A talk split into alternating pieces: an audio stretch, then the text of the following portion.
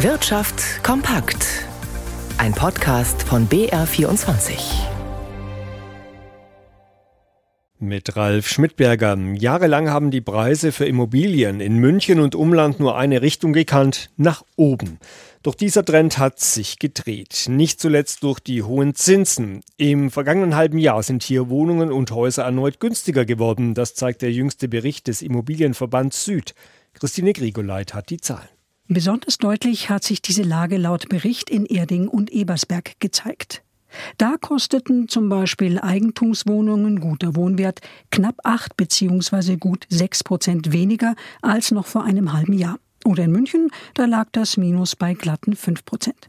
Und mit Blick auf die Inflationsrate, so IVD-Leiter Stefan Kippes, ist der Rückgang noch stärker. Lediglich in Freising habe sich kaum etwas geändert.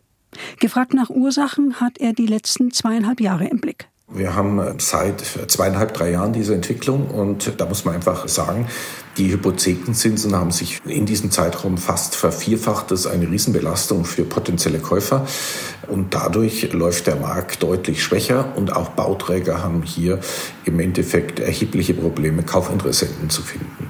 Der Markt habe sich vom Verkäufer zum Käufermarkt entwickelt. Eine mögliche Folge für Kaufinteressenten, sie könnten bei Preisverhandlungen mit dem Eigentümer deutlichere Zugeständnisse bekommen. Und die, für die ein Kauf unmöglich sei, bleiben im Mietwohnungsmarkt. Der sei aber sowieso sehr angespannt und wegen der geringen Bautätigkeit werde sich die Situation hier nicht so schnell ändern. Deutschland hat so gut wie keine Rohstoffe und auch europaweit sind die Länder sehr von Importen abhängig. Doch die Abhängigkeit hier von einzelnen Staaten will die Europäische Union nun reduzieren. Die Abgeordneten im Europaparlament haben mit großer Mehrheit für ein entsprechendes Maßnahmenpaket gestimmt. Helga Schmidt berichtet.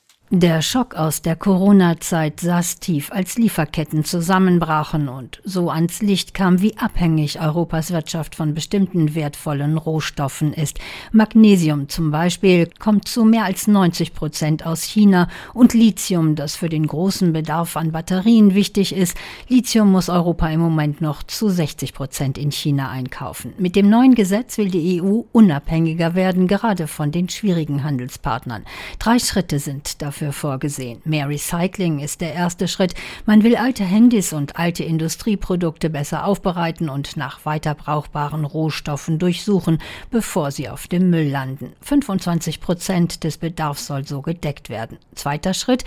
In Europa sollen künftig viel mehr Rohstoffe direkt verarbeitet werden zu Endprodukten, die bisher noch im Ausland eingekauft werden müssen. 40 Prozent ist hier die Zielmarke. Der dritte Schritt war lange umstritten. Es geht darum, dass die Europäische Europäische Union auch auf dem eigenen Gebiet wieder mehr Rohstoffe selbst abbauen will. Das bedeutet mehr Bergbau für seltene Rohstoffe.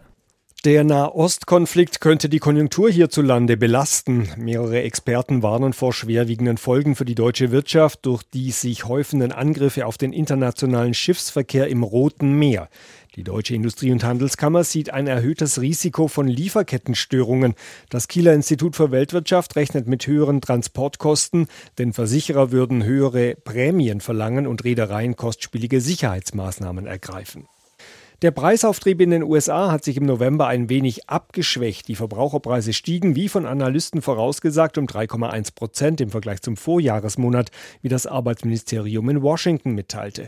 Im Oktober lag die Inflationsrate noch bei 3,2 Prozent. Und damit gleich die Frage an Margit Ziller in unserem Börsenstudio. Wie werden denn die neuen Inflationsdaten an den US-Aktienmärkten aufgenommen? Also es gab keine positiven Überraschungen und deshalb treten die US-Börsen auf der Stelle.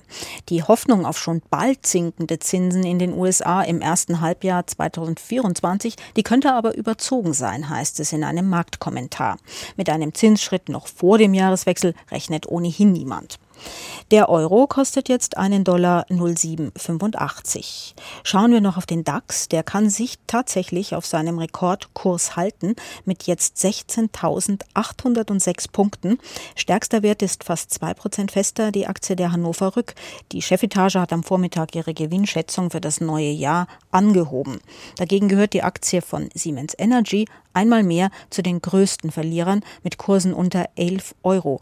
Da kam am Freitag die die Herabstufung einer US-Investmentbank auf Untergewichten. Auch das Kursziel wurde gesenkt und seitdem hat es keine neuen negativen Nachrichten mehr gegeben. Also es scheint so, als würde dieser kritische Analystenkommentar noch nachwirken.